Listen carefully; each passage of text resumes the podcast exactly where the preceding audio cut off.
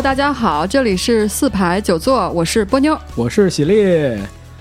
好，那么挑战自己啊，我们是一个自称做了三年的网络电台播客，但是哎，没有聊过这个，从来没有聊过世界最瞩目、最受全世界瞩目的奖项，影响力最大的奖项，影响力最大的超甚至超过三大，对，就是可比诺贝尔奖。哎，这个梗，你太坏了，太坏了。对，还专门有听友留言。对，就年度 年度冷笑话第一，Top Ten。嗯，好吧，反正一七年过去了，一八年可能还有新的。你这算可以？不是，我这是你这可以算包装我们的女主播。你这是那个那个炒我炒我之前那个不是是笑梗，就是作为一个曲艺播客。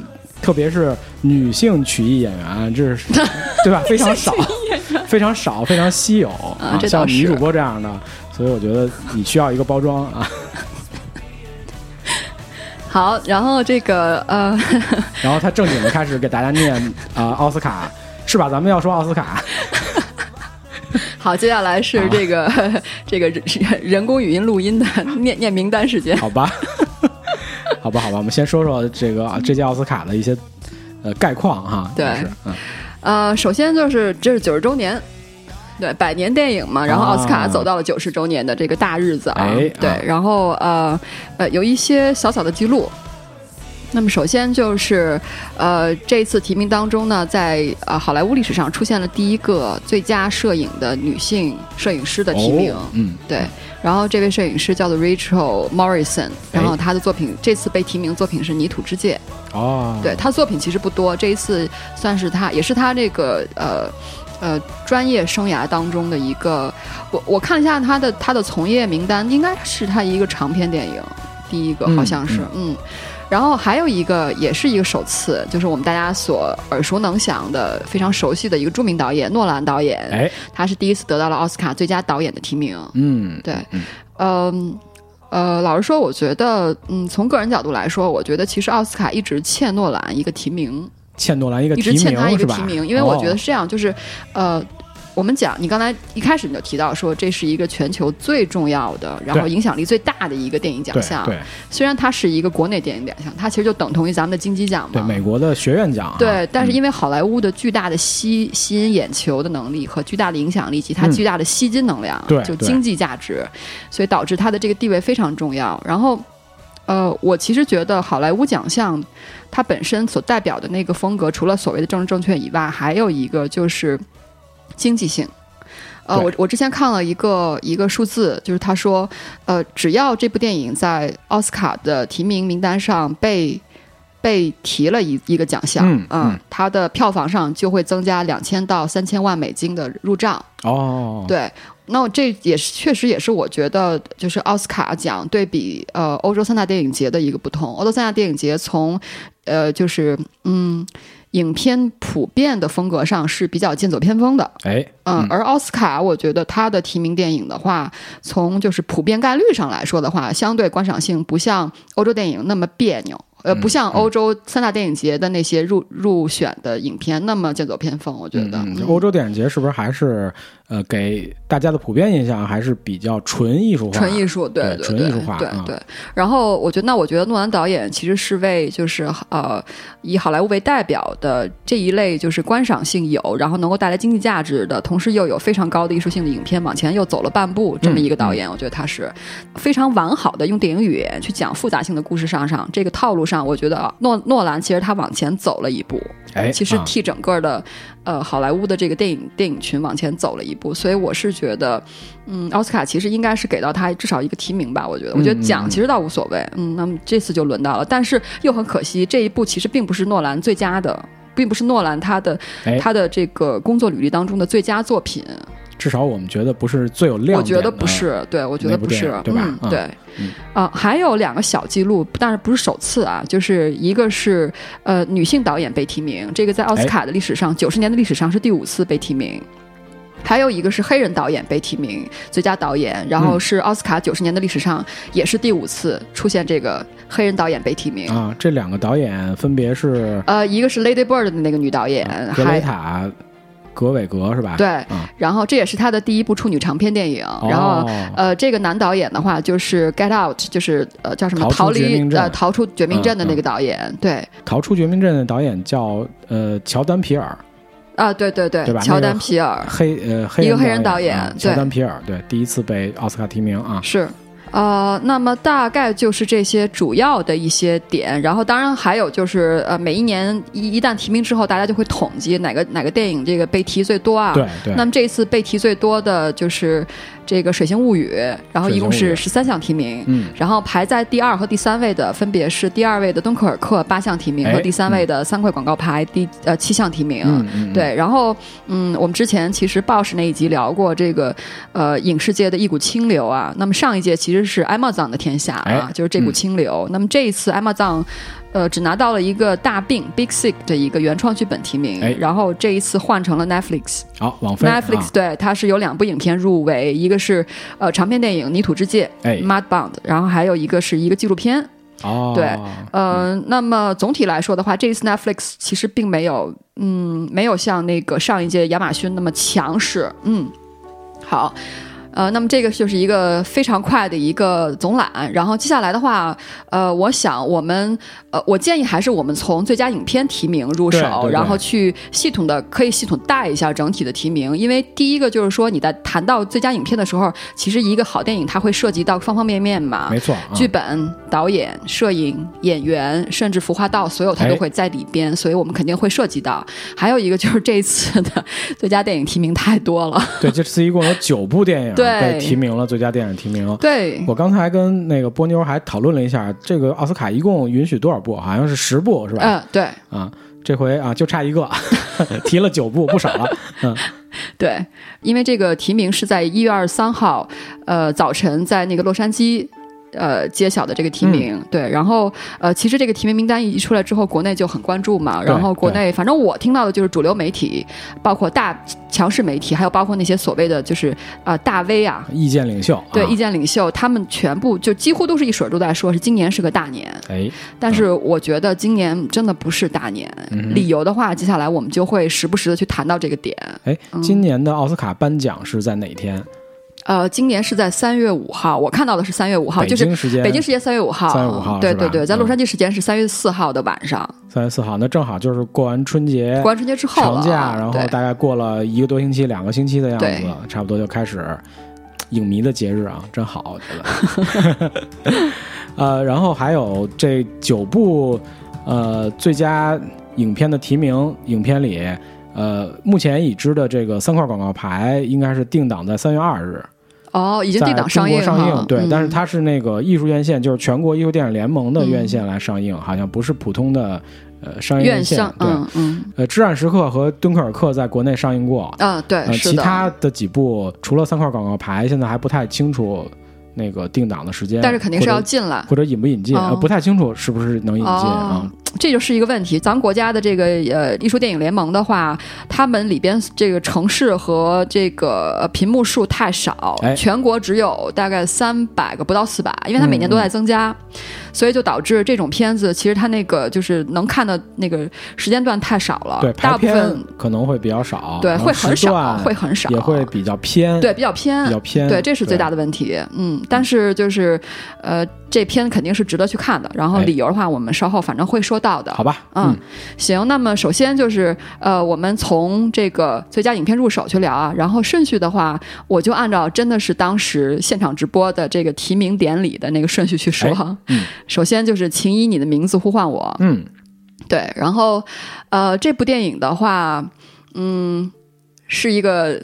讲的是一个同性恋的爱情故事，哎，是一个同志电影，对对对，是一个同志电影。然后呃，我先说下评分啊，豆瓣目前的评分是八点九分，哎，IMDB 八点三分，烂番茄新鲜度是百分之九十六，然后爆米花评分是百分之八十七啊，嗯，对，相当的高啊，嗯，是挺高的。然后呃，这部片的话，就是呃，如果你要给一个电影用一句话。去总结去讲这个电影是到底是讲了什么的话，那么我总结的就是这他讲了一个夏日的意大利明媚阳光下的一场初恋啊，嗯，呃，然后对他讲的其实是一对同性恋呃，就是男性同性，特指男性同性恋之间的一个爱情。它的时间和地点就是夏日，然后地点是在意大利，呃，然后其实是它叫这个呃里维埃拉，叫 Riviera 这个区域。这个区域其实是分成两个，一个是艺术的 Riviera 和一个法属的 Riviera。法属的那个就是大家非常有旅游观旅游观光胜地，法国南法的蓝色海岸。大家所知道的什么那个 Cannes，就是那个戛纳，还有尼斯这种著名的度假城市，全都在这个地方。所以你就可以想到。听起来如此浪漫，对阳光、海滩，对对对对对，然后又是这个一个是一段爱情故事，对，是是很美好的。然后这个电影的预告片里有一句话，就是充满了呃微妙的情欲色彩，是吧？呃，对，它里面确实有一些，就是有一些情欲的场场景。但是你作为一个青春片来讲，怎么会没有呢？那么充实的荷尔蒙，咱不管性别性不性别的问题，对吧？嗯，是是是。啊，然后呃，这部片其实老实说，就是说，如果咱们国内能引进的话，其实是特别适合这个情人节档的一个影片。正好也因为今年情人节正好是春节期间，就是二二月十四号之后，三十是十十五吧，我记得应该是。但是目前好像还没有消息。这部片应该不会引进，我觉得。目前他的这个故事国内肯定没法上，我觉得。即使是艺术联盟，我觉得也不会引进的。哦啊，很可惜，嗯。但是还好，因为现在这个呃，就是呃，这几部片。片子我都看了，然后这个哦没有，除了有一部没看，其他就是有资源的我都看了。然后这部片子很难得是它有高清资源啊，对，因为它出的比较早了。对对，然后呃，大部分的这一次的提名电影的话，国内能下的资源都是 DVD screen 的，而且这部片子的画面真的很美。对啊，真的很美啊，对青春气息洋溢啊，就是对吧？度全世界度假胜地，然后阳光真的很美。对啊，嗯，然后。又是一讲的是一段爱情故事，而且他的这个故事的主角是，呃，一个美少年和一个成年的帅哥，对对对，就很赏心悦目，看起来也如此养眼，特别是女性观众啊。对对对，然后呃，这部电影是一个呃原著小说改编的一个电影，哎，对，它有一个同名的一本小说。这部电影整体的完成度很高，呃。但是这部电影的整个表现手法和叙事方式，我觉得非常的欧洲电影化。嗯嗯呃，当然他的导演也确实是一个欧洲人，他导演是个意大利人。本来故事背景、拍摄地、拍摄地对，然后当中的这个呃有相当多的这个呃呃演员是来自就是本身就是欧洲的欧洲演员，非非美国演员。对，所以整个片我我真的看完之后，我就觉得这特别像欧洲电影拍的。所以说他他的剪辑。还有他的这个镜头之间的跳跃感，然后还有演员的呃肢体语言，他的表演方式都非常的欧欧洲电影化，洋溢这种欧洲电影。对他特别不像那种好莱坞的电影，我觉得这个是他在风格上区别于其他八部电影非常明显的一点。还真是，嗯。还真是这样，我反正看这个电影我没看过啊，嗯，然后但是我看预告片的感觉跟你有相似的地方。是的，是的，对它的整个的就是呃叙事方式和它的剪辑，我觉得非常的就是非常的欧片化。然后嗯，刚刚提到豆瓣、烂番茄啊、i MDB 分数都是八分以上嘛，然后我自己给它打的是七点八到八分，嗯，对，大概是这个样子，嗯。好，那这儿我插一句，就是呃，我们其实这一次，呃，作为我们第一次去聊奥斯卡，然后我们也想做成一个比较全面的一一个一个系列啊，所以我们打算是这样计划的，就是在三月五号奥斯卡颁奖典礼之前，呃，我们利用二月份整个这个跨三月初的整个这个时间呢，我们上一个系列节目，就是围绕着二零一八年奥斯卡提名奖项，我们来聊。那么我们第一集就是这一集，应该是一个总览，我们就很快大大家过一下这个提名的。名单，然后呢，呃，接下来的话，我们会大概有几期节目会针对重点影片，我们会做一个比较详细的介绍。哎，对，那这一部电影我们就会单独去介绍。好的，对，然后那这一块我就这个电影就先过了，就不多聊了。我们更多内容留在后边的它的这个单独环单独的这一期节目当中。对，嗯，如果您有兴趣的话，就连续收听我们的系列节目啊。嗯，对，呃，好，那第二部这个提名的最佳电影是《至暗时刻》。呃，这部电影呼声很高，呃，也是因为这部电影拿到了这个金球奖的，对金球奖的这个呃最佳男主，就是 Gary Oldman，对，嗯，加加加里奥德曼，对吧？加里奥德曼，对。然后呃，这部电影是乔怀特拍的一部电影，然后呃，乔怀特也是一个很很很著名的导演吧，我觉得。然后呃，这部电影讲的就是呃。呃，一九四零年的五月九号，他他，因为他这个电影当中，他是他是每就是每一段戏之间的那个间隔，他是用时间去间隔，嗯嗯，他是从一九四零年的五月九号一直大概拍到了呃，应该是五月二十七号，就五月底敦刻尔克撤撤退那段时间，就是从张伯伦下台，丘吉尔上台，一直到敦刻尔克，这短短的不到一个月的时间，讲了这一段时间的故事。然后所谓切合题目，这个至暗时刻就是讲的那段。就是相对，就是英国最在战争当中已经到了最最 low、最被动的那个时那个时间段的故事。对，然后呃，这部电影的话，就是除了最佳就是最佳电影的提名以外，它还有这个最佳男主角、最佳呃最佳男主角还呃的提名。对，然后呃，但是这部电影的话，我觉得嗯。我觉得这部电影作为一个人物传记，以及它是一个主旋律电影，这肯定是一个主旋律电影了。然后，呃，我老实说，我觉得它有点中规中矩。嗯，就是它作为一个主旋律的人物电影的话，我觉得，呃，它就是它该用的手段都用了，哎，然后它该用的细节也都用了，但是它没有什么突破。嗯，他非常中规中矩，对，呃，但是老实说，我对于乔怀特这个导演，我是个人很喜欢他，然后我非常喜欢他的三部片，就是他最初的三部片《理智与情感》，呃，然后《赎罪》，然后还有《安娜·卡列尼娜》，对，呃，我甚至觉得《理智与情感》这部电影，就他拍的那个版本的话，是我看的所有不同版本的《理智与情感》的。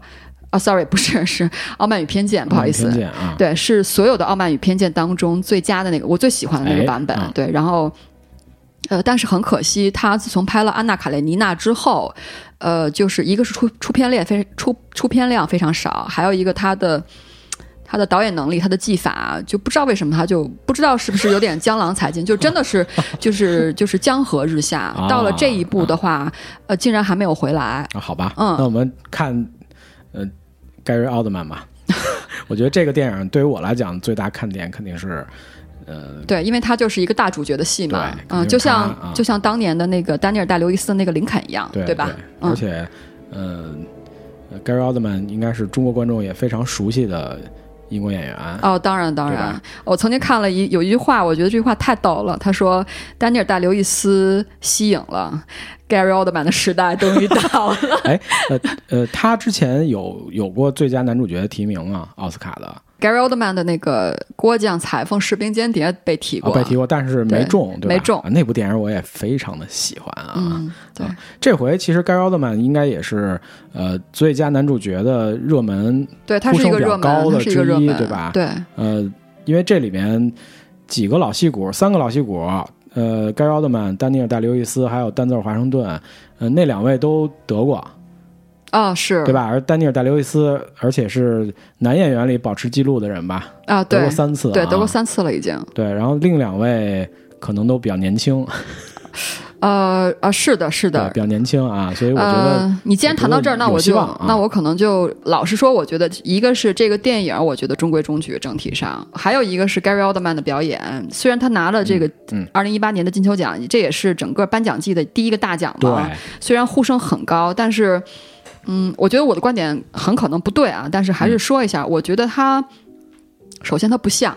啊，就形象方面，他首先他的特效化妆化完之后，他这张脸不像丘吉尔，因为呃，我是专门是特意反复去看了丘吉尔各种的纪录片，就是那个老老的那个纪录片，还有照片，然后还去听了丘吉尔演讲，对我特别对比了一下，第一个。不像化完妆之后不像，他毕竟不是特型演员。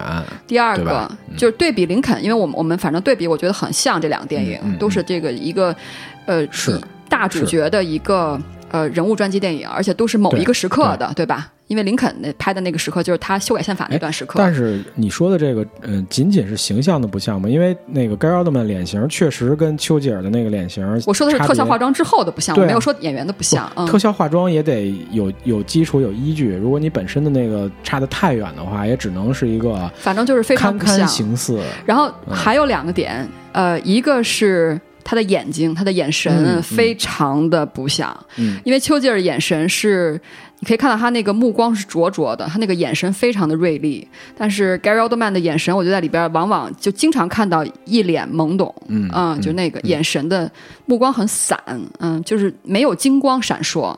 呃，第二个是肢体语言，嗯，他在里边经常摇头晃脑啊。而丘吉尔本人，我看至少我看当时那个纪录片，他没有那样，就代表这是很本身是很坚定的，对吧？他是很很对很坚定的一种一种语言，一种身体语言。但是 Gary Oldman 在电影当中，他是经常晃脑袋。哎，但第三个，不好意思啊，但是我觉得这个其实，我相信他们在研究丘吉尔的时候，不会比咱们俩看的东西少。是，所以我说我很可能我的观点是不对的，这个，但是我还是得说出来。我我觉得我不能不说。评论这个东西。然后第三个是声音上，呃，声音上，呃，就是 Gary Oldman 他就是或者说主创人员就是强调了丘吉尔大舌头的这一点。哦，嗯，如果您是一个电影爱好者的话，肯定能从一部影片当中知道丘吉尔大舌头这个问题。这部电影就叫做《国王的演讲》。国王演讲在他的最后结尾的时候，曾经就是在录音之前嘛，这个。呃，这个这个国王，嗯，就是跟丘吉尔握手，丘吉尔就还鼓励国王说：“我就是一大舌头。”然后，但是我照样是吧？对，我 而且我把它当成我演讲的特色，对，变坏事为好事儿。对，然后，然后在在这部电影当中，然后主创人员包括 Gary Oldman 就加强他这个大舌头。嗯，呃，但是有一点就是他在这个声音表达方表达表达的过程当中，他经常经常会出现就是哦哦的这种这种声音，这个就会让你觉得就是。这个不是大舌头的问题，大舌头是你在讲话的时候你你拎不清楚，但是经常哦哦哦的这种感觉，就会觉得有一种蠢笨，就声音上的蠢笨感。所以这个也是我综合看完他这 Gary Oldman Gary Oldman 所塑造的丘吉尔这个形象，我会觉得有点蠢，有点笨。嗯，就是离咱们去理解的丘吉尔形象，嗯，还不太一样，是吧？就反正就我觉得就是各种，就是我在看这个，这也是导致我在看这个电影当中就是特别难受。啊，嗯，就看特别不舒服，我就老觉得这这不是不是应该是就是我所了解到的那个那个丘吉尔那个形象，对他应该是一个很精灵的那种，但是他他的肢体语言、他的声音、他的目光，你会觉得这是一个就是有点蠢蠢笨笨的感觉，嗯嗯。好，然后这个呃中规中矩的话，还有就是来自于他对这个人物就是嗯挖掘上还是过于的呃过于的标签化，呃老实说呢就是。嗯，我觉得就是说，现在的呃这个人物传记电影啊，呃，它比。呃，很久以前的人物传记电影啊，其实已经提高了一个台阶。这个台阶就是说，以前的人物传记电影往往是把人往神塑、往神话去塑造，是一个完美的塑、完美的。这跟中国的特色非常的像，对之前的主旋律电影很像。对对对。那么现在有一个很大的一个台阶呢，就是说，呃，他会展示这个人物的，就是呃优秀那一面，也会展示这个人物很多的小毛病。对对，让他们走下神坛。对对对，变成一个。但是呢，我我希望看到这部电影呢，我我希因为是我觉得是奥斯卡的提名电影。需要有一个标准，就是这是一个伟大的电影。它可以讲小事儿，他可以讲小人物，但他需要是一个伟大的电影。我觉得这是一个标杆性的一个一句话，可以放在这儿。但是这一部人物专业电影呢，它虽然也展示了丘吉尔的不好那一面，比如说什么酗酒、情绪暴躁、经常训训手下、经常跟人打架、打嘴仗，但是这些其实我觉得这这完全就是具备了，就是就是应该有，就是已经应该有的，就是呃塑造一个领袖人物的他的一个必备条件，就是他肯定不是一个完美的。哎，但是他这个所谓就是为了塑造一个完美。形象而表现的不完美呢，又太套路化了，你明白我意思吧？就他没有再往上走一步。而这个，我对我觉得，对于奥斯卡提名电影一部伟大电影这个标杆，还有对于这个乔怀特这这样的一个以前导过这么三部优秀电影的这么这样的一个导演来说的话，我觉得这这如果没前进，那就是退步。嗯，就因为时间随着时间的流逝嘛，他应该是往上走的。对，好，那就这样。然后至暗时刻咱们就说到这儿。至暗时刻，对，接下来是敦刻尔克，敦刻尔克就就不说了吧。对，敦刻尔克，我觉得不用太多，不用太多说了，大家都非常熟悉，包括诺兰导演。对，好，然后呃，第四部电影叫做这个《逃出绝命镇》（Get Out），这部电影特别逗。呃，其实就是我们俩之间，嗯，就是虽然我们就是做电台这么久了，其实我们经常就是为了节目做沟通啊，但是我们两个其实互相推片不多。哎，是的，嗯，对，仅有几次推片。你经常给我推一些电视剧啊。我我也没有经常啊，好吧，嗯，然后然后这一部的话，其实当时我看了，因为这一部也是也是不多的，就是高清种子出来了。我当时就是很早我就看了，看完之后我就觉得，哎，这是一部呃最近这些年很少看到的一种类一种风格的恐怖片，然后完成质量不错。我当时就想推荐给你，但是后来我一想，我觉得你比较忙，我估计你推荐你也不看，所以我想那就算了。因为呃一个原因是因为你忙，还有一个原因这个电影确实也没有到。特别特别棒的那个程度，就不像，呃，不像那个 Mazo 那那么那么那么强烈的好感，对，所以后来我就放了。然后后来看，哎，提名了，对，然后我就想，他到底为什么被提名？我就不理解。你你的这段话是要证明你的眼光特别好，是这意思不不不，我是证明这个提名有问题。这部电影它不值得一个伟大的电影的标准，好吧？它完全没有做到啊 啊。这部电影为什么呢？我我尝试理解一下啊，就是说，确实是，首先它是这个，它是一个典型的恐怖片的类型片，啊，这是一个恐怖片。呃，第二个，它是完全的政治正确。这部电影讲的是什么故事呢？呃，讲的是，呃，有一个家族是一个白人家族，这个家族有一个就是家族的承传历史很悠久的一个家族的事业，就是拐卖拐卖黑人。啊，对，拐卖黑人是他从以前这个黑奴时代开始干的事儿吗？呃，看他的这个电影当中透露的细节，应该是类似，就是就已经很多代，已经很多代承传的一个家族事业。基本上的这个工作方式就是由家族当中有一个人，然后来到了社会上，然后交了这个，比如男男性的朋，就是男黑人的朋友，不管这个朋友是友谊的朋友还是爱情的朋友，然后把他带到家里来，然后呢，用一些药物和这个催眠的方式。然后把他留在了这个地方，然后呢，在一些，然后他们会组织这种白人的，就是组织这种 party，然后在这个 party 上进行拍卖。哦，听着有点细思极恐啊！太恐，不是细思，这太恐怖了，这个。对吧？就现在这个这就是文明社会，怎么还有这样的事儿呢？就是有啊，对啊，就是有。然后，然后这个这个电影当中就讲到了，这就是这样的一个一个单个的案例，就是他们家的女儿，然后在应该是在大学里吧，反正就在社会上交了一个男朋友，是个黑人，然后给拎家里来了，然后这黑人就被就被反正就就被就被下了降头了，然后就被拍卖了。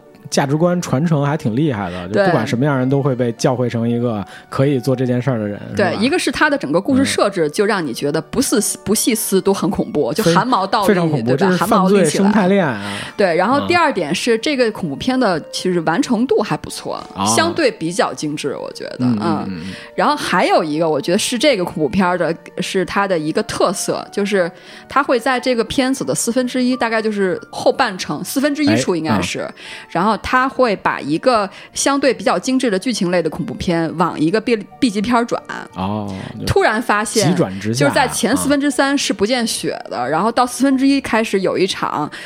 泼血大战斗啊，就这个泼血大战斗的镜头展现方式，完全就是一个 B 级片方式，就是特别直接，特别，所以就会让你看到这个片儿更有惊喜，就特别好玩儿，对，很有趣的一个电影，就很刺激你的肾上腺素嘛。到那个阶段，就是之前都是很正常的一个剧情片套路，而且是一个就是就是一个比较 calm 的、比较冷静的恐怖片的剧情片的这个叙事，突然嘣出现了一个 B 级片儿，你就会觉得很有意思。这个是我特别喜欢的一类桥段，我就所以，我当时就就觉得这个片儿。就是就是我想推荐给你，但是后来又因为两个原因就没推荐，因为一个是它并没有那么那么的出色，还有一个就是因为就时间的问题，我估计你可能也不会看。这个片儿是和现在在中国上映的那个小成本恐怖片《忌日快乐》一个制作公司制作的啊，我觉得他们的这个。套路已经很成熟了，在这个惊悚类、恐怖类的片子里边，对，呃，虽然夸了他半天啊，但是这部片我觉得真的不值得一个提名，就还是他真的不值得一个提名，还是一部，它只是一部相对就是相对达不到你说还算高质量的一个恐怖片，比较精致的恐怖片，只是因为最近这些年呢，这种风格的恐怖片就比较 calm 的，就比较冷静的这种恐怖片，然后同时又加了这种反转，哎，然后又极度政治正确。对吧？它是一个对这种种族歧视，对啊，对，它是批判了这个东西，是，对，然后所以他被被提名，但是我真不觉得他他是一个值得被提名的，对，好，然后呃，这一部片评分的话是豆瓣七点五，IMDB 七点七，烂番茄新鲜度九十九，这个很奇怪，然后政治正确，这不奇怪，呃，爆米花百分之八十七，哎啊，对。好，那么再往下的话，第五部是呃《Lady Bird》，这个呼声非常高，博德小姐对，然后她的艾尔莎罗南主演，希尔莎罗南，啊，希尔莎罗南主演，呃，然后她其实讲的就是一个一个女孩在她的高三那一年的故事。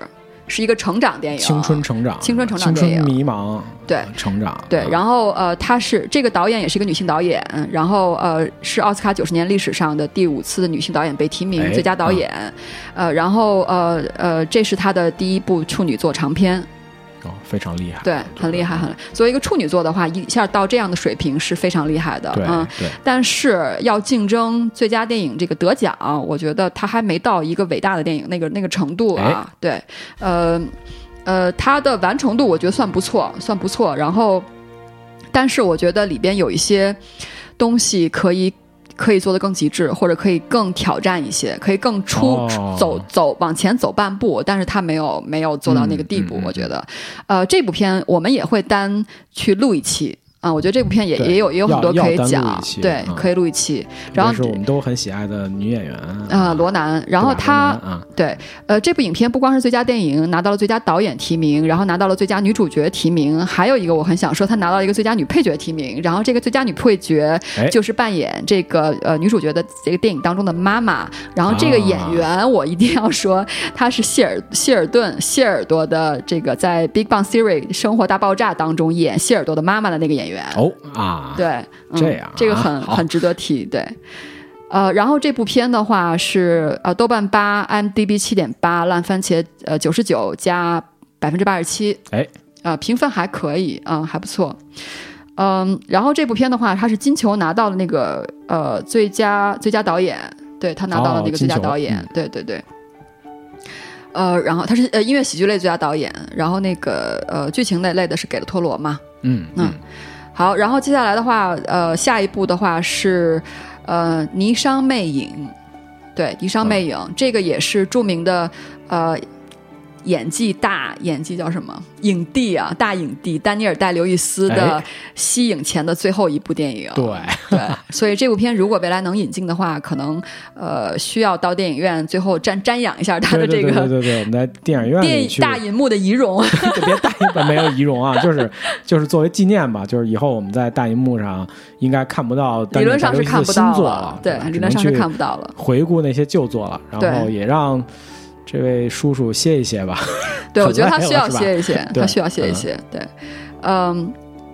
这部电影的话，呃，这部电影我只看了开头，因为这部电影的种子出来的很晚，是今天才出来的。今天咱俩录音嘛，对，所以我只来得及看了一个他的一个开头，但是只看了开头，我觉得丹尼尔戴刘易斯演技真的以真化境啊，对我当时就就被征服了。然后这个，但是这个电影本身，我我如果是评论整体电影的话，那就只能是依据那个他的那个就是预告片来评论了啊，因为这个没看完。呃，预告片看完之后，我觉得电影。就很一般啊，因为如果看如果一个预告片不够精彩的话，那很可能电影就是不不精彩的。因为预告片就是广告嘛，至少要把那些比较精彩、能抓人的东西都抓出来。对，但是如果你对如果你看完那个你都觉得一般的话，可能就真的有点一般。然后他这个故事讲的是什么呢？就是这个，呃，这是呃，就是一九五零年代的伦敦，然后有这么一个兄妹。呃，他们是就是做那种高级定制、高定嘛，就是裁缝，其实就是裁缝，但是也可以当时是是设计师嘛。然后呃呃，这个丹尼尔戴刘易斯扮演的这个哥哥呢，他是一个就是最著名的，影响当时所有的英国时尚界的那个呃皇室名流啊、明星啊，都是他的客人，都膜拜他。对。但是就是因为他在事业上太成功，他太专注于这个事业了，导致他在感情上特别不成功。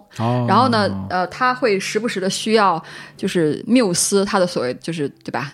就是他的就是一个女性去刺激他的这种创作的欲望，对吧？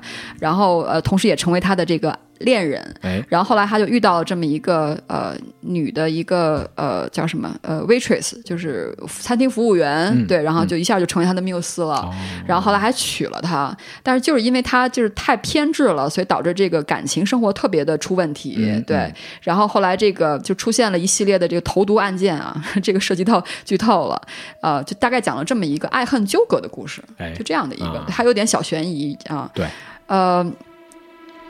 这么讲下来，我觉得这故事，我我这么讲，我都觉得这是一个不讨喜的故事，这是一个很令人感到乏味的故事。对，然后丹尼尔·戴刘易斯的演技是以真画境了，但是这女演员演技一般。这个女演员造型也一般，就型也不好，演技也弱。因为因为是这因为这个故事本身就是一个，就是它一定需要一个强的一个男主和一个强女主之间才会有戏剧的张力，才会把这个电影的质量往上提升。但是这个女演员太弱了，我觉得，我就所以就不觉得好。嗯，哎，这个电影还有最佳导演的提名啊，保罗·托马斯·安德森啊，著名导演。对，这个要要吐要吐槽一下，对我就不觉得这个。我就我就觉你我们稍后聊吧，因为稍后聊到那个最佳导演，我还会再再吐槽啦，就是有一些问题，嗯，好，然后不多花时间啊，接下来到了这个呃。倒数第三个提名，《华盛顿邮报》啊，这个呼声很大啊，因为它是一个三呃三强组合，对，好莱好莱坞的最牛的三强，而且也是就老辈三强，政治最正确的。几个人，我就这么评论。呃，这个是呃索索德伯格索爷爷加汤姆汉克斯斯斯皮尔伯格啊，对对对不起对不起，史蒂文斯皮尔伯史蒂堡是吧？斯皮尔伯格斯皮尔伯格史蒂文斯爷爷对对对斯爷爷。加汤姆汉克斯加梅丽尔斯特里普这种黄金组合，以至于在今年的金球奖上，今年的金球奖上，因为一开始这种这种就是就是呃好莱坞的颁奖典礼上，一般它的价它的模块化都是第一个模块就是主持人上来来一段十分钟的脱口秀，对，把这把这个颁把这个奖的一些提名的重要电影都说一下，还有重要的涉及的一些一些演员啊导演啊。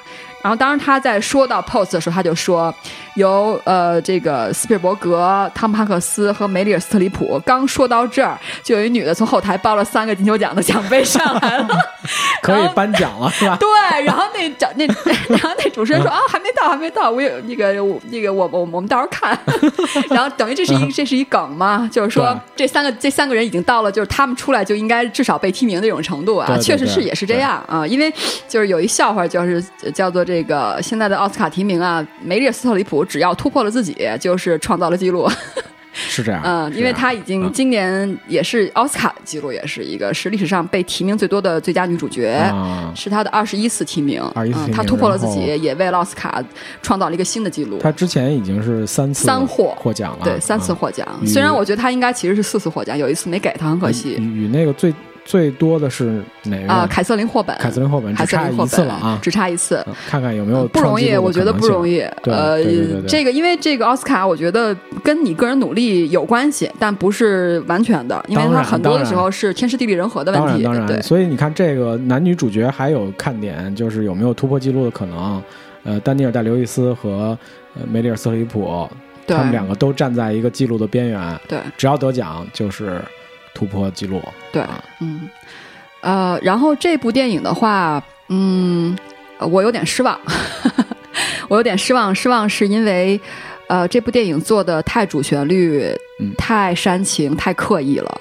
太套路了，嗯嗯，我说套路是高级的套路，我并没有去批评他的意思。我批评的点是因为，就是我我希望四爷爷到他这个年纪，他在因为四爷爷这些年其实出片量特别少，对，他很慎重。我觉得就是因为他这种慎重感，我觉得他应该出来一个让我们叹服的电影。但是这个电影并没有让我们叹服。他上一部是《间谍之桥》，《间谍之桥》这部电影总体上比《间谍之桥》要丰富、要精彩一些，但是也仅止于此。对，因为《间谍之桥》其实就是一个完全。有点平庸，有点平庸。正确，套路娴熟。看完《间谍之桥》之后，给我留下的印象只有那个男配角，哎，那个形象塑造的还是比较有意思的。得奖了，对，嗯，是。但是我仍然觉得《间谍之桥》对于这个男配角，即使他得奖，他的塑造也是过于符号和片面化的。但是我觉得四爷爷电影，你要是喜欢呃老派的好莱坞电影的话，你一定还是会喜欢他的。呃，就是。因为我觉得我对于四爷的感情是一种敬仰，对一种崇崇敬，对。但是我还是得老老老实说，就是老实说呀，老实说，我觉得这里边就是煽情的手法，还有突出主旋律的手法，还是比较老套，还是套路化的，呃，并没有再往前走一步。因为我觉得四爷到他这个年纪，他这个成就，还有他的影响力，还有他调动资源的能力，他完全其可以再突破。我希望我能看到他老导演去突破自己。跟呃再往前走一点，对，但是他并没有走，他往回反倒是往回收了一点儿，对，就套路化了嘛。好吧，那我们看下一步吧，就是看四爷爷的下一步 啊。对，预告一下这个《华盛顿邮报》这个电影，我们也会拿出来单聊，因为它可聊的东西也特别多。对，好，然后接下来到了这个。提名最佳电影的倒数第二二部，它也是今年的最热门电影《水形物语》，然后一共是十三项提名。呃，这部电影的话呢，呃，我要说一个梗啊，就是呃，因为我是这一部就是真的是废寝忘食的把所有的九部看了八部半，八部八点三部吧，就是那个半还行，就是那丹尼尔戴刘易斯是因为种子出太晚了，我刚看，但是其他我都看完了。然后看完之后就要打分嘛，豆瓣打分你也知道，这个电影主页上。一部电影主页上，你就会看到右边有一个这观众打分嘛？对。然后，呃，最新版的这个豆瓣下边呢，还能看到一个好友打分。然后我在打《水星物语》的时候，我就看见下边有一个一个好友打分，然后 是六分。哎，我说，哎，谁打六分？我点一看，谢飞老师。啊。呃，这部电影的话，我觉得是一个完成度比较高的，嗯，呃，一部电影，但是它没有到伟大电影，它也不值得十三项提名。就是就是说。呃，我不太理解，就是说这个这个这部电影成为呃九十周年好莱坞的最佳电影的一个热门电影，我觉得它没到那个程度，它只是完成度很高，然后它里面糅合了非常多的元素，而且相当多都是政治正确的元素，而且是与时俱进的政治正确，这些我我们都会在后边一个单独的《水形物语》的话，一个呃一个独立的一个一集当中，我们会详细去说，但是我。但是也仅止而此。我觉得它是一个，如果用给它一个标题党的话，它是《地狱男爵》的一点五版。哦，这样。对，《地狱男爵》的一点五版，它这个零点五的加分是在一个是特效，因为时代在前进嘛，《地狱男爵》那个时代跟现在已经隔了很多年了。是的啊。然后还有一个，呃，还有一个加强，我觉得是因为《地狱男爵》相对起来是比较。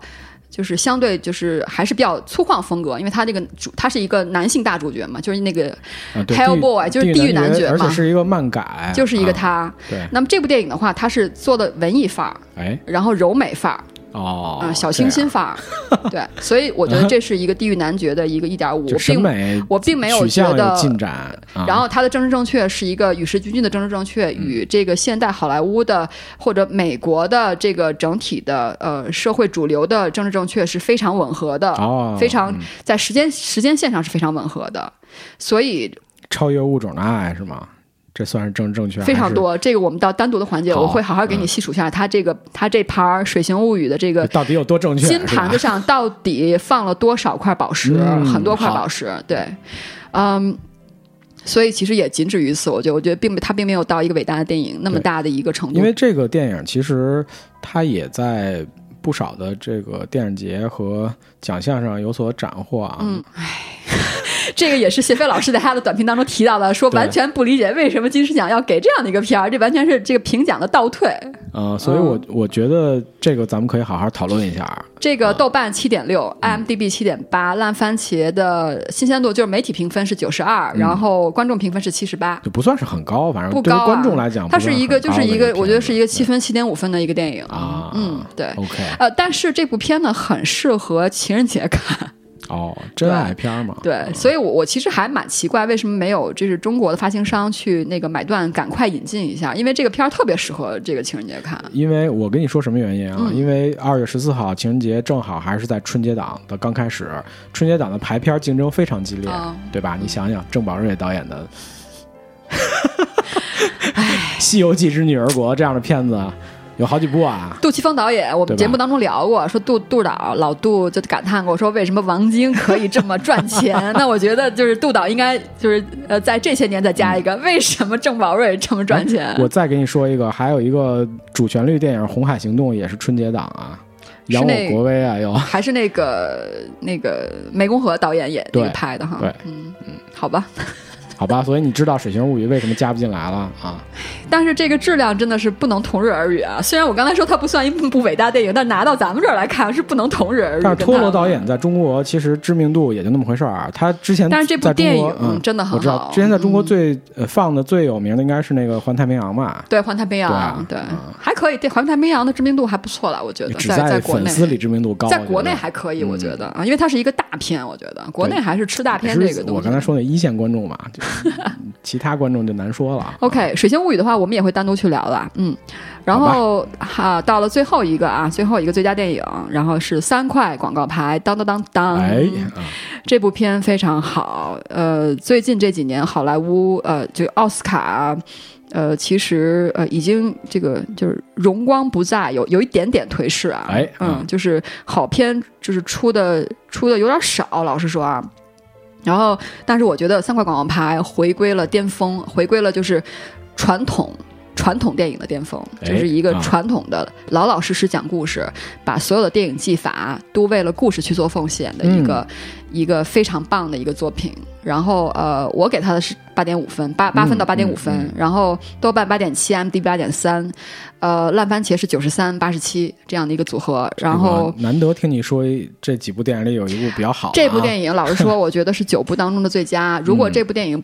不能够拿到最佳好了这个奥斯卡最佳电影奖的话，那我觉得就是奥斯卡评奖的一个退步。不不不，不能这么说，只能说咱们跟奥斯卡口味不一样。我觉得，我觉得是退步。我觉得客观的讲，你不能自凭一部电影就来判断它退不退步啊。我说这届嘛。这届也一样，不能凭一部电影推我，但是我我觉得这部电影应该应该就是因为我觉得咱们还是有一些主观的那个那个那个因素。对呀，所以我说个人觉得嘛。对啊，个人观点。所以我觉得也不能这么评判啊，我我必须得说明一下。呃，然后这部片呃，看完这部片之后，你就会想到另外一部片《老无所依》。哎啊，虽然这两个片讲的故事是完全不一样的故事，嗯，但是他们都跟科恩兄弟有关，是吧？没没有 啊？谁说跟科恩兄弟有关啊？老无所依跟科恩兄弟没关吗？老无所依是跟科，但三个广告牌跟科恩兄弟没关啊。哦，你是说科林嫂？对啊，怎么会跟科恩兄弟没关？当然有关了。这扯关系扯太远了，必须得这么扯。这远亲，这 什么远亲？人家夫妻还远亲还行。导演是没关系的呀。导演没关系，但是演员有关系，好吧？你你你这，你太攀关系了，这不好这样啊？好吧，不能这么攀关系。呃，就是他的感觉会让你觉得，就是就是老老实实去扎扎实实的讲一个故事，这种这种老电影的风，而且他的这个影像风格也是一出来你就会觉得，又回到黄金时代的那种呃，就是传统的这个这个剧情的长篇电影的感觉，嗯，非常非常好。然后他的所有的就是导演技法，他的摄影的镜头感，然后他的音乐，然后他的整个演员群体，就主演加配角群体。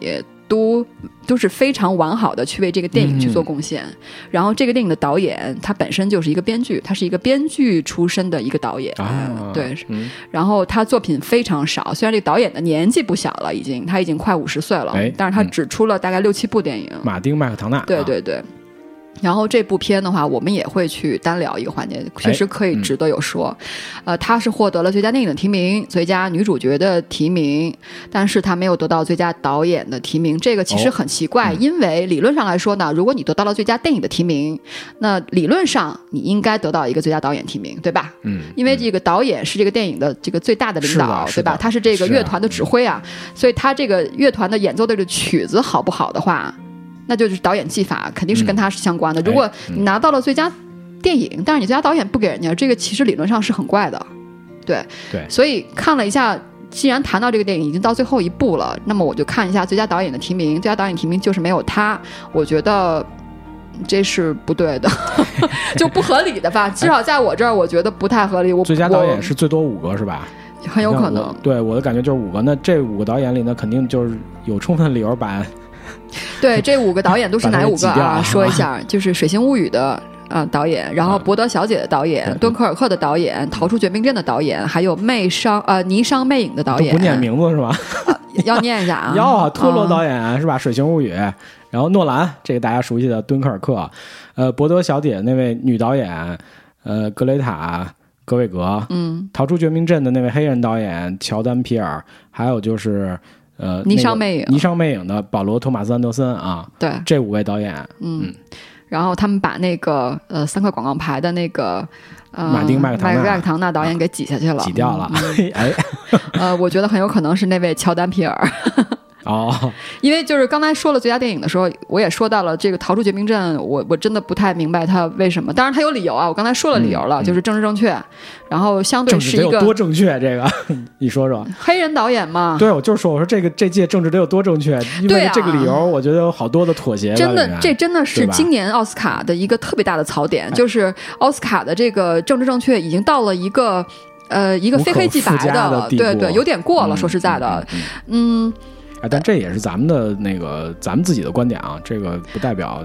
呃，我可以找到一些论据啊，论据是这样的，就是在这个呃，我记得应该是二零一六年，二零一六年那一年是一个 All White Nomination，哎，你记得吧？是有一年的，就是最近这几年是有一届是奥斯卡的，就是提名当中是没有一部黑人的作品入账的，被抗议了。对，当时就是对。得到了被抗议了，对，是的，是的。然后当时那一年的，但是那年的主持人你记得吗？奥斯卡主持人是一个黑人喜剧明星，了好多次这个事儿。他整个这个十分钟脱口秀，他都在谈，对对。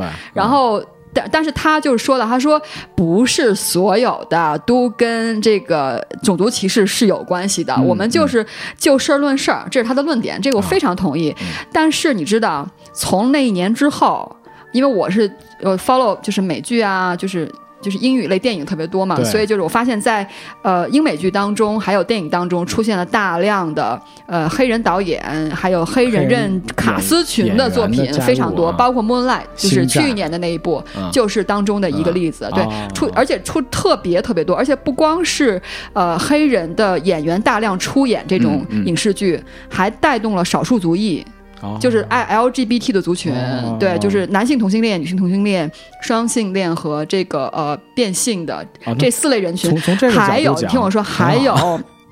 呃，这个蜥蜴人群，还有亚裔人群，现在越来越多的在影视剧当中出现了，就是就是亚裔人群的这个面孔，特别的多，越来越多了。我觉得这个都是是呃，就是政治正确的影响，而且特别是我觉得就跟那一届相关的，就在那一届没有黑人入选，也是扇了好莱坞一个耳光。我觉得是，所以他们必须要做到，就是面子上过得去嘛，对吧？所以可以理解这件事情。然后 LGBT 的话，其实我觉得是跟川普是川普这个任总统是相关的。因为他本人是一个种族主义者，然后他也是一个歧视女性的这么一个人，嗯，所以在他当选之后，我记得应该是当选之后，好像马上就呃，美国的一些主要城市就出现了，应该是就是当天吧，游行，对，就是 LGBT 族群的游行，是是，就是反对那一些就是川普的一些东西嘛，还有包括今年呃，就从去年爆发的这个呃女性的呃。影视人在从业过程当中受到性骚扰的这件事情，对吧？呃，这个撞到枪口上的就是这个 Harvey 啊，Harvey Weinstein，就是这个哈维韦韦恩斯坦这个人。谁不是也？富兰兰不是各种，这简直就是一个这滚雪球越滚越大，因为这是一个黑历关于挖挖掘黑历史的一个过程。一开始是 Weinstein，对，然后挖挖挖挖，再往下挖就挖到了 Weinstein 从过去几十年的这种黑历史，然后挖完 Weinstein 还不够，还挖别的人，然后越挖越多，越挖越多，对吧？就挖出来，就挖到现在，最后挖的那个欧洲那边不干了。呃，首先就是呃那个 以那个凯瑟琳德纳福。是吧？以她为首的法国女演员就发声，就是说，就那意思，就是说，不是所有的都是性骚扰，对吧？我们有时候也是引时候，对对对对 对。啊，还有包括著名的那个呃呃那个呃连姆尼森，哎啊呃连姆西那个叫什么那个辛德勒名单那个男主角，他也专门他有一个采访，他也他也是为呃这件事儿去做一些他的他的解释和解读。他的意思就是说，就是说。嗯，不是所有的性骚扰都真的是性骚扰，呃，就是有些就可能他被误解了，或者有些是，就是有些人为了在这个呃政治正确的这个坎这个活动当中去。既得利益，为了站队，对，为了呃，一个一个是站队，还有是为了既得利益，你懂我意思吧？就是我只要只要参加这个 Me Too 这个活动了嘛，我只要参加这件事儿了，然后我又是一女的，对吧？或者我又是一个 LGBT 的一个一个一个女，就是就是一个小众族群的女性，然后我然后我又是一黑人，那么我就很可能我会我会得到比别人多的演出机会，明白？比别人多的试镜机会，对吧？就就这这种既得，因为我觉得在人类史上任何的运动啊，一谈到运动这种东西就特别可怕，你就会出现这种，呃，既得利益者，这这就挺可怕的一件事。运动本身，然后去获得一些以前或者明明当年是两情相悦的事儿，我就说我被性骚扰了，你又拿我怎么办？对啊，对吧？因为事情已经过去了，然后这人本身又他又不止这么一个 case，说不清楚嘛。对啊，对，嗯，所以。哎，这事儿确实说不清楚啊。对啊，说不清楚嘛，你怎么？所以你知道，就导致好莱坞就奥斯卡就是提名越来越政治正确，越来越政治正确，非常谨慎，确实。我我，但是我作为一个电影观众，你真的不希望看到就是一个。这么重要的电影奖项是以政治正确为先导的，就好像我们当时在我们之前有一个节目，在谈到那个金马奖的时候，在谈到那个十年没有被提名金马奖的时候，当时金马奖的评委会执委他不就说了一句吗？他说：“金马奖从来不以政治为先决条件，对吧？”我觉得这句话其实应该是全世界所有的呃电影奖项应该。应该秉承的一个态度，对吧？嗯，当然了，就是 具体 case 具体分析。其实其实这样啊，就是我们虽然很尊敬金马奖的，呃，是谁说的？呃，一个呃，就是他的那个评委会执委，名字我不记得。虽然很尊敬这位执委，我也非常认同的这句话，但是我相信没有一个电影奖项不会受到任何政治的影响，包括这很无奈，对，这是非常无奈的。而且其实我记得，呃，应该我们当时提到这个事是在那个二零一六年跨年巨制的第二季节目当中提到的，因为我说完这个这个之后，我我马上就又提他那个，就是又又又。不是洗白，我又替那个金像奖十年洗白了一次，然后当时咱俩就笑，咱俩说咱们节目真是一个俗辣的节目，墙头草节目啊，就希望大家那个老理解咱们一下。然后其实是我是希望力求有一部分还是相对客观的，当然咱们有一些自己的观点，我觉得没问题。嗯，哎。不多说了，不多说了，这是老话。如果您要想听，您听我们那个二零一六年那第二集去就好了。因为我们 当时我们后来，呃，虽然那个金马奖的那个执委就是说了一下十年的问题，但是后来我们又替十年洗了个白，替金像奖洗了个白，应该说是。又快金像奖了，是吧？金这届金像奖根本没什么可说的啊，那就不说了，不要提，不说了，不说了。OK，好，然后那个最佳导演的话，嗯，目前来看的话，因为他们把三块广告牌导演给顶掉了，但是我觉得人家导演应该进去，你为什么不让人进去？这么 好的一个导演，这么好的一个电影，他一定是跟导演是有关的，好吧？啊，他把所有的服化道、演员、音乐、剧本，就是他自己编的剧本，糅合到一起，然后有，然后糅合成了这么一个完成度非常高的，回到了。就是巅峰时期传统讲故事的那种好莱坞那种好莱坞电影的那个就老电影的那个状态的话，你为什么不给人家一个提名呢？我觉得得奖倒无所谓，这提名还是还是对，还是还是就是缺人家一个提名。我们在这儿给他鸣个冤吧，啊，嗯，然后如果要是看热门的话，我觉得托罗吧，托罗肯定是一大热门嘛，对吧？呃，还有一个热门，我觉得有可能是那个 Lady Bird。Lady Bird，一个是他这个，他这个一个是处女座，完成度是高的，哎啊，还有一个他是一个女性导演，对啊，女性导演也是正正确啊，对是，你想想啊，这里面，呃，诺兰我觉得很够呛，因为因为诺兰诺兰虽然是一个，我觉得他现在可以说是一个是一个伟大的一个导演啊，但是他一直走的都是商业片路线。我觉得倒倒是没什么啊。呃，虽然没什么，但是就是好莱坞评奖，人家要总是要有范儿，对吧？我我不能给一个，不能，即使你的电影的艺电影的艺术性很强，但是你走的是一个商业商业片儿，所以我就不能，对吧？而且人家这难道不是跟刚才咱们说的他的那个提名的一些基础和原则有？就是潜规则嘛，对吧？就是他又又要提一些跟这个商业有关的，跟他们好莱坞工业体系。呃，就是别扭嘛，相符价值的这些电影，对吧？又有又要有可看性，然后最后又要装一下，就是我必须得有艺术的追求。是，事实上就是这样的。那位导演他追求的东西吗？你说谁是吧？你说谁？我忽然想起了，呃，不说了，不说名字了啊，好吧。嗯呃，诺兰我觉得够呛，然后霓裳魅影的话，我觉得电影弱。呃，逃出绝命镇的话也也不值这个提名就够了，给个提名已经很过了。对，所以我估计最后就托罗和那个伯德小姐两个竞争一下，只只剩这两位了。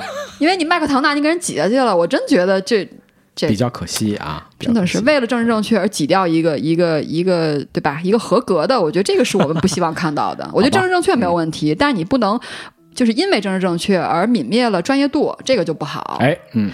呃，男主角的话就是呃，提莫西呃，Timothy Chalamet，呃，是那个《请以你的名字呼唤我》的那个小男主，今年是二十四、二十三四岁，非常年轻啊。如果他要拿了影帝的话，他就是奥斯卡历史上最年轻的影帝。对，他在那个《博德小姐》里边也有。出演吧？呃，男配角，对，然后呃，基本上就是在中国的就是影迷的群当中，如果有一定认知度的话，大家都会给他一个昵称，他的昵称叫做他不叫 Timothy Charlemagne，哎啊，呃，他的昵称叫做甜茶，就是 T C H，他他那个算是好莱坞真是当红小小生啊。他是一个美少年，对啊，这这个我待会儿会在单独聊的那一集，就单独聊这个电影那一集，我会提到这一点。他真的是，他真的长得挺好看的美少年，观察的很仔细。不是我观察很仔细，是他电影体现的就是美少年的爱情嘛？对，呃，然后这个呃，但是我要说啊，演的真好，演的特别自然。好的，对，演就是说，嗯，因为这部电影当中既。既有就是既有感情的戏，又有情欲的戏，然后但是这个小演员在表演当中特别的自然，所以我觉得，而且他年纪不是不是小孩子的年纪，因为我们老说小孩子年纪有可能是本色出演嘛，但是他他他已经成人了，四岁了吗？对啊对啊，呃，所以就是说，我我觉得还是很很有演技的一个演员。然后在《Lady Bird》当中，他饰演那个男配角嘛，呃，那个男配角形象跟这个《请以你的名字叫我》的这个男主角的形象是完全两类人，但是他表演的也很好，嗯。他还是挺有演技的，我觉得，嗯。然后这个丹尼尔·戴·刘易斯，呃，演技杠杠的啊，只是电影弱一点儿，呃。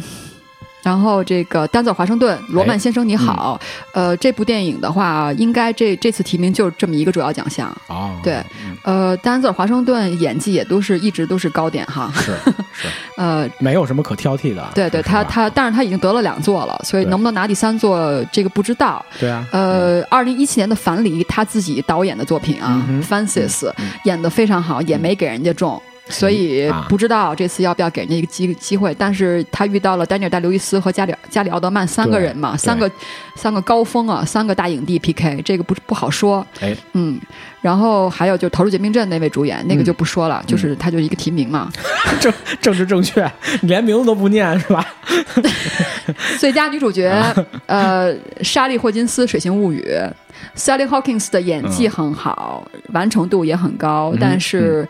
呃，嗯，这部片中规中矩，也没给他很多的突破的地方，我觉得，嗯，呃，Sally 的话，她，我觉得她是一个，她不是美女，但是她演技不错，对，嗯，对，她长得长得真的是不好看，嗯，对，然后然后耐看吗？你觉得？也不耐看，对吧？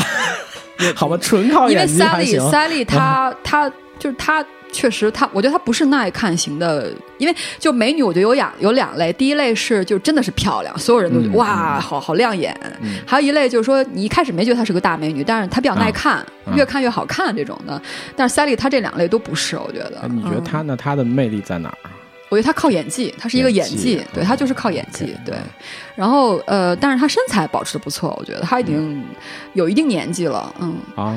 然后呃，还有就是 Francis。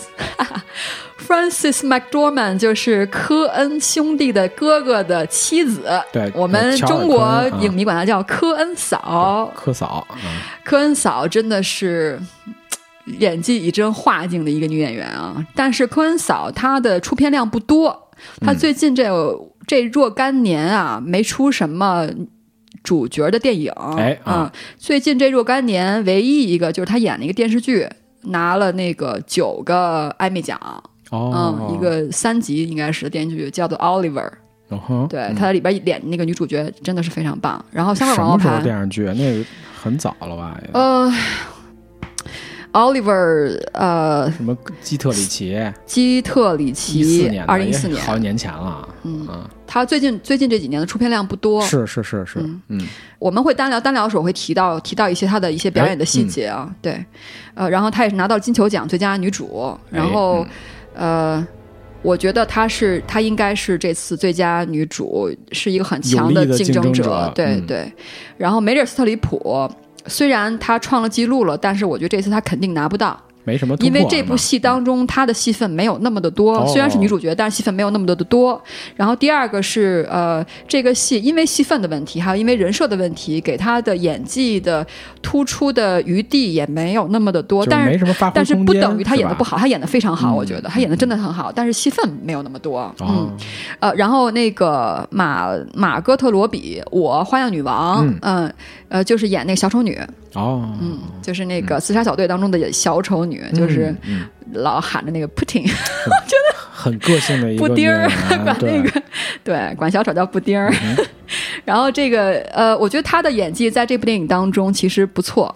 但是我想说的是，呃，也仅止到这个程度，就是他演技已经到那个层次，但是再往上的话还差一点，还差一点。对，然后同时这部电影的话，我其实也想单做一期，因为我觉得这一次奥斯卡最佳电影当中有一个遗珠，这个遗珠就是他主演的这部《我花样女王》。对，我觉得可以稍微说一下。对，呃，然后呃，还有希尔莎罗南、伯德小姐。呃，希尔莎罗南的话，她呃一直都是一个有演技的一个从童星长大的这么一个女孩，她的表演的特点就是细腻。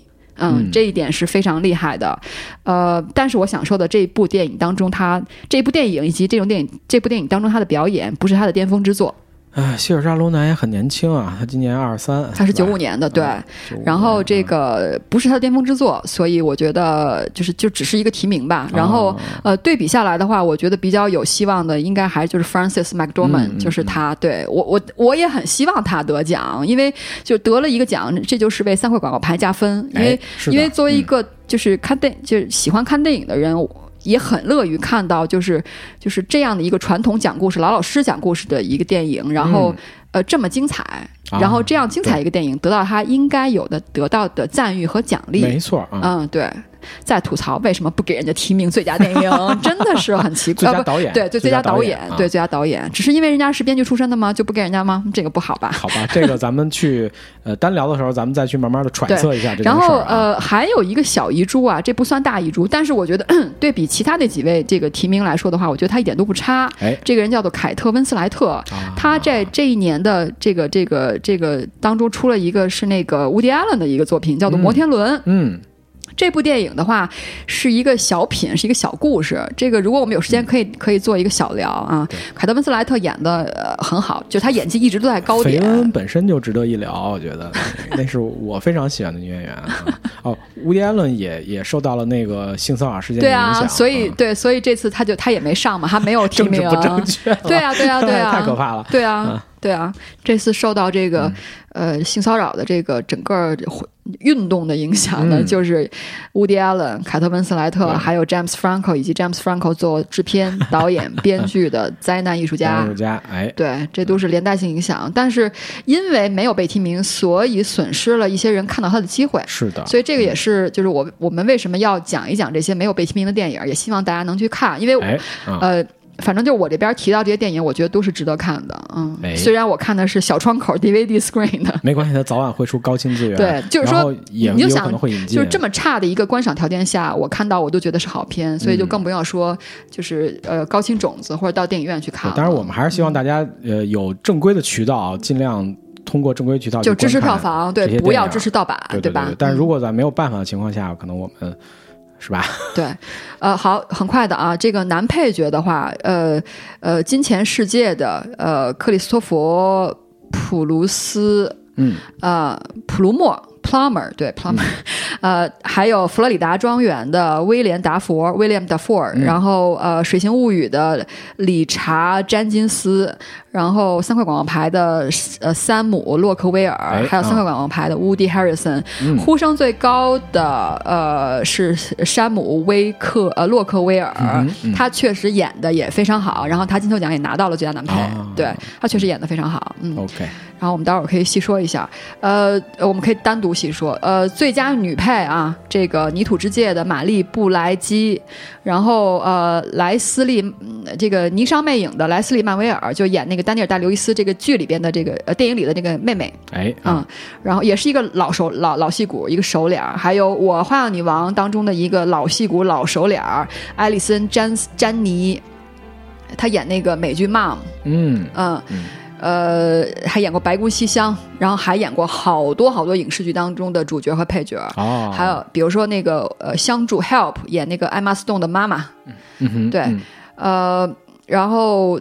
他是得过好多好多艾美奖啊，然后金球奖也拿了，嗯，奥斯卡提名确实不太多，嗯，呃，但是一个老戏骨，是就刚刚说的那个电影最佳影片的遗珠《我花样女王》的配角，演那个女主的妈妈，啊，还有一个伯德小姐，刚刚提到了希尔顿在《生活大爆炸》当中的妈妈。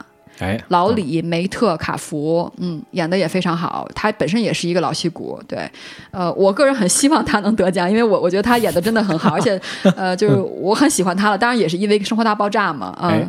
还有《水星物语》，《水星物语》里面有一个黑人女配角叫 Octavia Spencer，就是呃 Spencer。然后她本身在那个去年有一部热门影片叫做《Hidden Figure》隐藏人物，对她也是那个三个女主角当中的一个。那部我非常喜欢的电影。那部是一个就是非常刻意的主旋律电影，但我也很喜欢，我觉得不错啊。呃，最佳改编剧本，请以你的名字呼唤我，灾难艺术家。金刚狼殊死一战，茉莉的牌局，泥土之界。这里边是要说一点，就是说奥斯卡这一次给呃漫画呃以以以极大的认认可啊，就是金刚狼三殊死一战其实是基于那个漫画改的一个电影，漫改啊，对，它并不是一部文学小说。X 漫漫威 Marvel，X X 嘛，对，X 漫，嗯嗯。呃，原创剧本《大病》这个是 Amazon 的，然后《水形物语》、陀螺、呃，逃出绝命镇、博德小姐三块广告牌，呃，我觉得应该是三块广告牌了。嗯，对，啊，然后摄影，呃，《银翼杀手》，罗杰·狄金斯老师第十四提名，又挑战了自己，但是应该不会得奖。他至今，哎呀，这这个。因为因为是这样，我觉得最《银翼杀手》强在特效而非摄影。哎呃，罗杰·狄金斯这个又一次创纪录了吧？他之前就是纪录保持者，提名最多不得奖。对啊，他和梅姨一样，一旦超越自己，就是超越了奥斯卡纪录。所以就是这人生最重要的是超越自己哈。好吧，希望吧。呃呃，至暗时刻，呃，布鲁诺·德尔邦内尔，这也是一个非常著名的摄影。还有敦刻尔克的摄影，《水星物语》的摄影，泥土之界的摄影。泥土之界摄影是奥斯卡历史上第一位女性摄影提名。嗯，好。呃，大概就这些，其他的奖我就不说了。呃，然后最后总结一下，就是今年又是一个比较过过的政治正确提名的一个奥斯卡，一届奥斯卡提名。呃，然后呃，今年。总的来说，我觉得不是大年，今年真的不是大年，今年算中年吧，嗯，就是就是中等个里或者矮个子里拔 拔将军，我觉得有点这个意思，对。然后呃，有一部确实比较厉害的，我觉得是三块广告牌，确实回到了传统老电影的那个水平，高水准的水平啊，嗯，呃，然后大概就这些吧。接下来的话，呃，我们应该会在二月到三月初这段时间会陆续放主要的几部电影，我们单独的环节，嗯。好吧，我们这期就到这儿吧。好，大家再见。祝大家啊，春节快乐啊！对，春节快乐。嗯，好，拜拜。嗯，拜拜。下期再见。嗯。